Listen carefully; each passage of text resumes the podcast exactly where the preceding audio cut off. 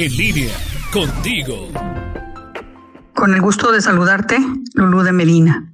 Todos, sin excepción de una u otra manera, hemos atravesado situaciones complicadas. La vida es una serie de picos y valles. Sin embargo, hay una máxima que ayuda a sobrellevarlos y esta es seguir caminando hacia adelante, sorteando obstáculos, es decir, fluir ante la adversidad, a la cual hay que aprender a abordarla desde una perspectiva de una mirada constructiva centrada en la búsqueda de soluciones. Te quiero compartir hoy cuatro escalones u orientaciones que te ayudarán en la práctica para seguir adelante.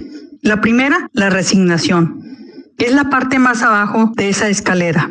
Es aceptar con paciencia y conformidad una adversidad. Pero ojo, que no nos bloquee y no nos quedemos instalados ahí. Si no puedes hacer nada por cambiar, no obsesionarse.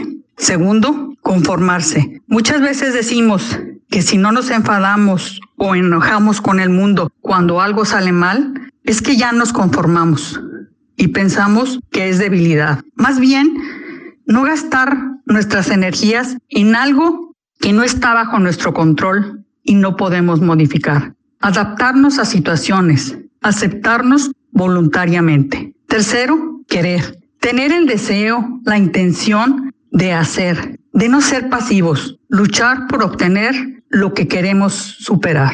El cuarto, recordar nuestro sentido vital, clarificar propósitos y objetivos, confiar en uno. La forma de responder a esos momentos difíciles es lo que realmente define a la persona y permite valorar el resto de todas las situaciones. Piensa, la vida no es la forma en que se supone que debe de ser. La forma en la que le haces frente es lo que marca la diferencia. Abrazo, Lulú de Medina.